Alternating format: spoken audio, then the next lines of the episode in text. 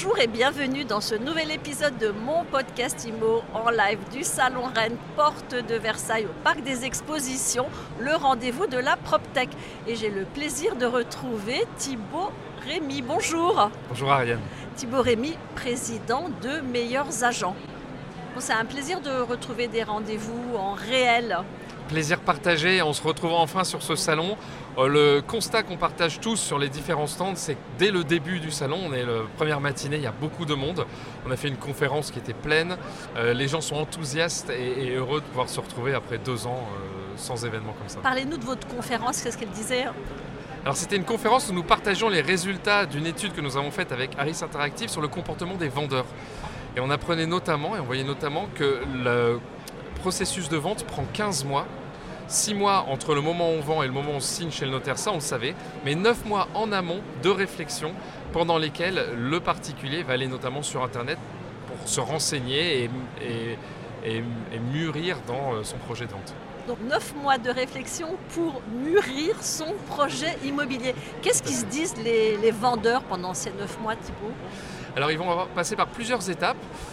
les premières, c'est se renseigner sur les prix immobiliers, l'évolution des prix, est-ce que c'est le moment de vendre ou d'acheter, on se pose toujours ces, questions-là.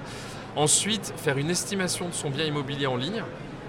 C'est une des étapes incontournables, ils sont plus de 80% à le faire ils vont également faire deux autres choses. C'est se renseigner sur le bon professionnel à faire venir pour faire une estimation physique de son bien.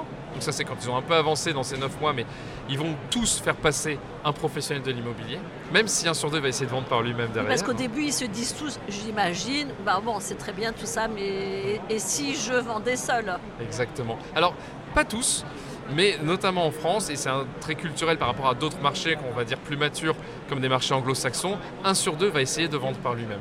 C'est vrai. La bonne nouvelle, c'est qu'un tiers de ces particuliers finira par passer par un professionnel de l'immobilier. Parce que c'est trop compliqué, parce qu'il y a beaucoup de normes réglementaires. Et pour toutes les raisons qu'on connaît, au début, l'accès aux outils digitaux euh, donne confiance aux particuliers qui se disent, pour 70% d'entre eux, je maîtrise les étapes de vente. N'empêche que quand on leur pose la question, 80% disent oui mais j'aimerais bien être accompagné par un professionnel quand même. Donc il y a cette ambivalence qui ajoutée au déficit d'image de l'intermédiation immobilière et de la valeur ajoutée d'un agent immobilier fait qu'ils vont essayer de vendre par eux-mêmes. Mais à la fin, ils vont passer par un pro parce que, comme vous le dites, il y a beaucoup de questions qu'on peut se poser, un aspect réglementaire, comment bien mettre en avant son bien, comment bien rassurer les acquéreurs, euh, comment essayer de mettre de côté mon propre affect, parce que c'est mon bien immobilier, en énormément d'éléments qui font que passer par un agent immobilier est la solution la plus efficace. Comment vous voyez, vous, l'image du professionnel de l'immobilier évoluer auprès du grand public? Vous êtes une plaque tournante, en fait. Vous êtes un super poste d'observation chez Meilleurs Agents. On a un très bon poste d'observation qu'on a vu notamment dans la crise sanitaire dont on sort. Hein.